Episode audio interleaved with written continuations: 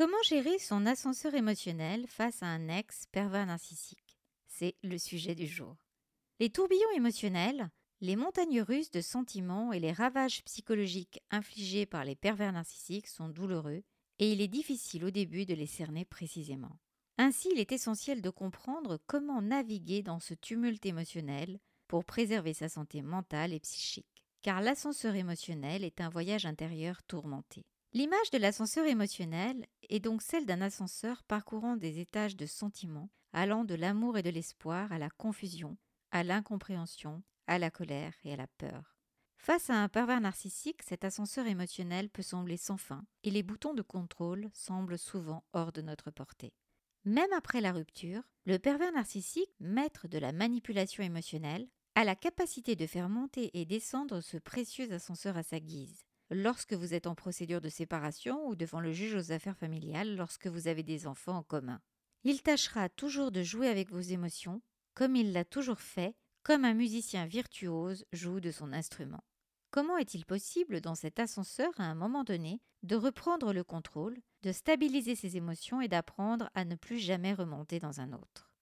Bienvenue dans le podcast Se libérer des violences et de l'emprise. Je suis Agnès Derel, coach, formatrice maître praticien PNL et écrivain, et j'aide les femmes à se libérer de la violence et de l'emprise d'un homme pervers narcissique manipulateur. Je vous accompagne pour refermer le livre de vos histoires toxiques précédentes pour maintenant vivre et écrire votre belle histoire amoureuse, familiale et professionnelle. Dans ce podcast, nous allons voir ensemble comment gérer son ascenseur émotionnel et éviter d'être submergé par ses émotions en tâchant de répondre à différentes questions. Comment cela se manifeste-t-il? Comment empêcher cette montée de stress? Comment éviter de remonter avec un pervers narcissique dans un ascenseur émotionnel?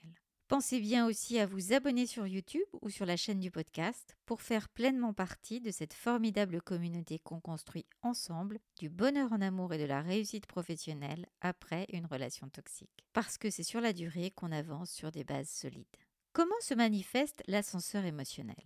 Lorsque vous avez subi des violences psychologiques ou physiques, et lorsque vous devez encore gérer des contacts avec votre ex, notamment lorsque vous avez des enfants ou lorsque vous êtes en procédure, vous avez à certains moments des pics de stress, d'angoisse ou de colère qui surgissent et qui semblent complètement vous submerger. À ces moments, vous pouvez avoir l'impression de vous noyer complètement, de ne plus rien maîtriser et de perdre totalement le contrôle.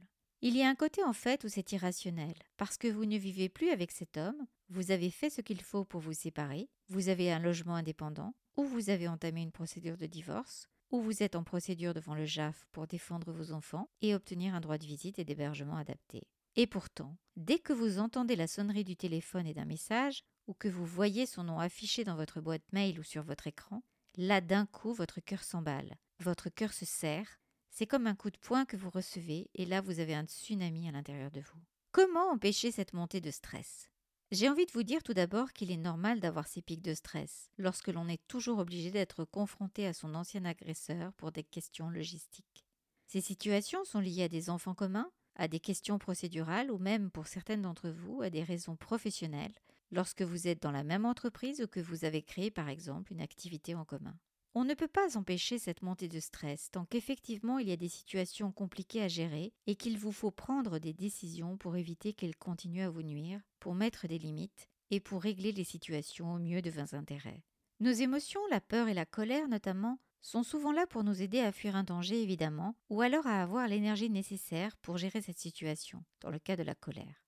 Mais là où se pose le problème, c'est celui de la disproportion entre le fait que vous allez recevoir un message, ou voir le nom de votre ex s'afficher, et avoir un espèce de tsunami émotionnel qui vous empêche de continuer ce que vous êtes en train de faire, qui vous paralyse dans votre vie actuelle sans lui, et qui vous met complètement à mal pour plusieurs heures, voire plusieurs jours, et pour certaines plusieurs semaines. Parce que quand, de façon répétitive, les messages se succèdent, vous êtes encore ramené dans la sphère de violence qu'il a créée, comme si au final vous viviez toujours avec lui. Cette sorte de paralysie générale, qui vous stoppe finalement dans ce que vous êtes en train de faire, dans les tâches que vous avez à effectuer, jette comme une chape de plomb sur tout ce qui vous entoure, et peut se comparer finalement à une grosse réaction d'allergie. Qu'est-ce que l'allergie? C'est une réaction disproportionnée de l'organisme face à des éléments déclencheurs des allergènes comme les pollens, la poussière, certains aliments ou certains poils d'animaux, etc., qui pourtant en tant que tels ne sont pas dangereux. Il est sûr que la violence physique et une agression directe, quelle qu'elle soit, sont une mise en danger immédiate. En revanche, un message en tant que tel n'est pas dangereux pour votre intégrité physique, puisque la personne qui vous l'envoie n'est pas à côté de vous. Il n'est ainsi pas proportionné que vous soyez si affecté psychologiquement et physiquement d'un point de vue rationnel. Néanmoins, justement, quand on est dans l'émotionnel, la raison est souvent court-circuitée parce qu'on ne sait pas comment on va être capable de gérer cette nouvelle situation. On se retrouve dans le même état que lorsque notre vie pouvait être réellement en danger sous les coups, sous une agression psychique permanente ou sous des violences sexuelles. Comment faire donc pour ne plus vivre ça? Vous l'avez compris, il n'est pas possible d'empêcher totalement les montées de stress. En revanche, il est possible de ne plus le vivre de façon aussi violente. Donc aujourd'hui, j'ai envie de vous donner quelques conseils pour gérer ce stress. Premier conseil, apprenez à gérer les notifications pour pouvoir les stopper afin de consulter régulièrement votre téléphone au moment des pauses ou lorsque vous le décidez, pour ne pas être cueilli en plein vol, pourrait-on dire, afin de ne pas vous laisser gâcher la vie à des moments où vous avez besoin de votre concentration. Cela implique d'avoir un espèce de code de conduite. Lorsque je travaille, je ne consulte pas mon téléphone. Je préviens mes proches que je ne pourrai pas être jointe sauf urgence absolue. Et j'utilise pour cela les applications de filtrage pour ces urgences. Enfants, conjoints, école et pour être jointe par mes collaborateurs professionnels, mon employeur, etc. Il est possible même d'avoir un autre téléphone, même un vieux téléphone type clapette, pour aller, quand vous le déciderez, consulter des applications de communication via votre ordinateur, WhatsApp, Telegram, mail personnel, etc. Cette discipline que vous allez instaurer vous aidera. Deuxième conseil, celui de ne pas rester dans l'incertitude, mais toujours dans l'optique de le faire au moment opportun. Lire les messages à un moment que vous décidez pour gérer la stratégie à long terme, notamment lorsque vous êtes en procédure, une fois par jour lorsque vous avez des enfants en commun et que vous avez à gérer de la logistique. Vous n'êtes pas obligé de répondre immédiatement à votre ex. Lorsqu'il n'y a pas d'urgence, il n'y a pas d'urgence. Ces états d'âme, ces reproches, ces considérations peuvent attendre. Allez chercher les recommandés également, pour ne pas imaginer le pire pendant plusieurs jours.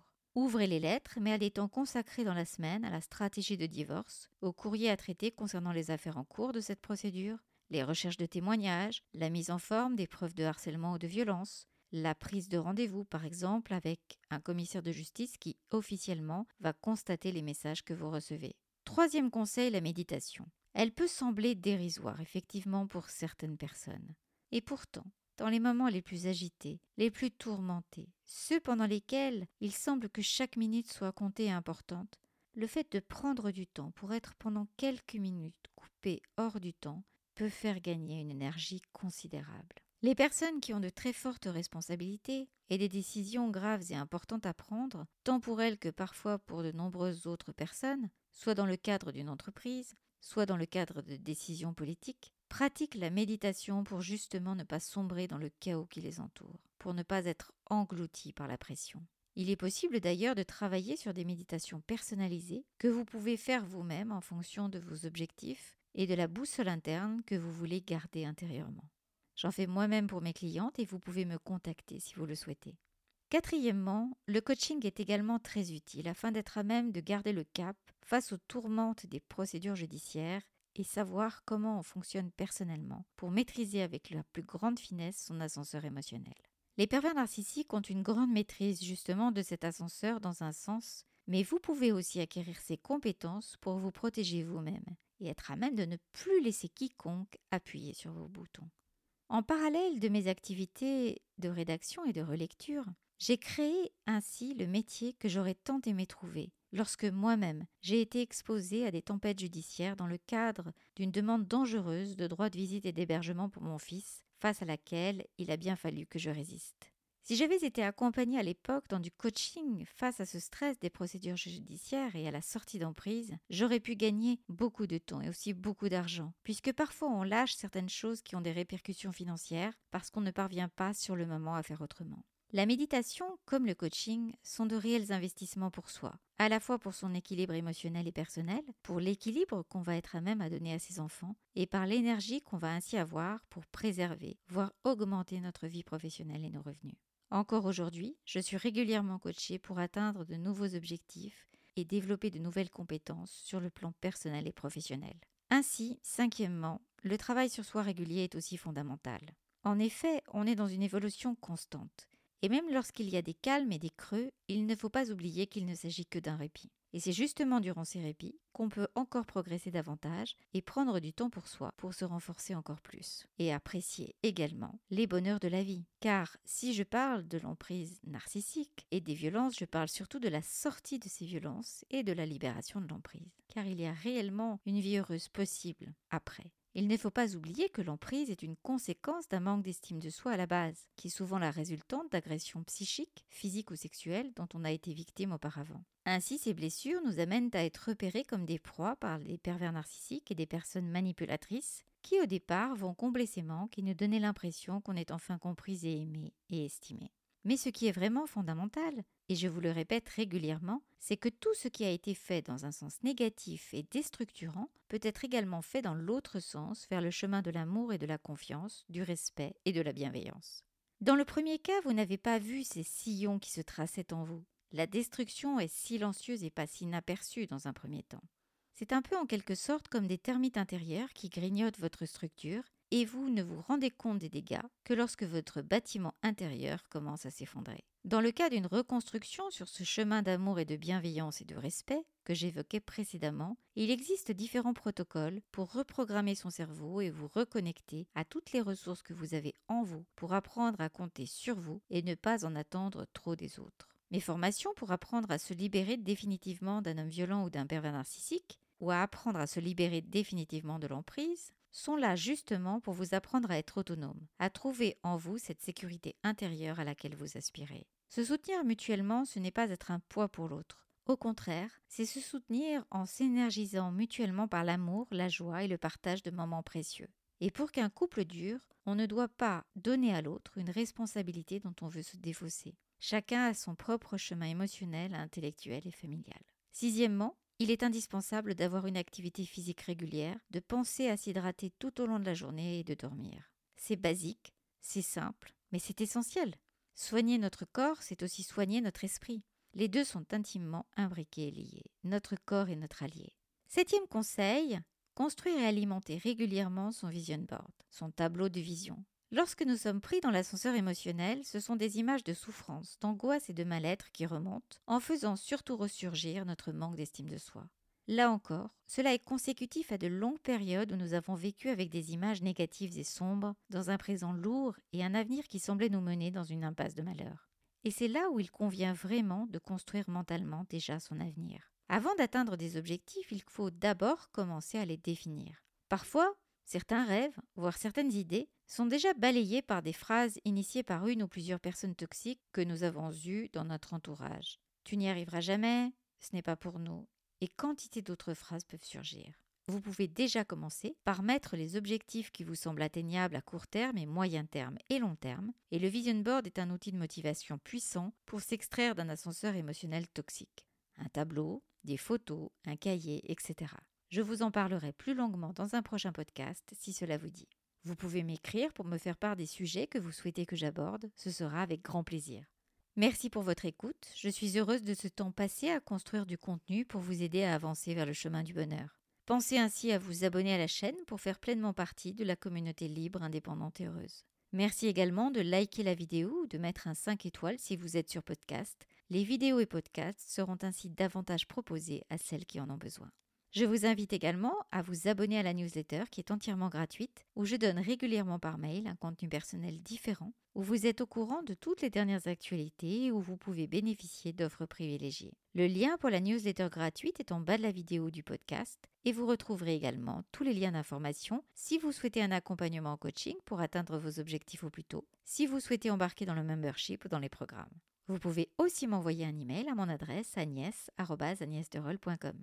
Je vous souhaite le meilleur, je vous embrasse et je vous dis à bientôt pour un prochain partage.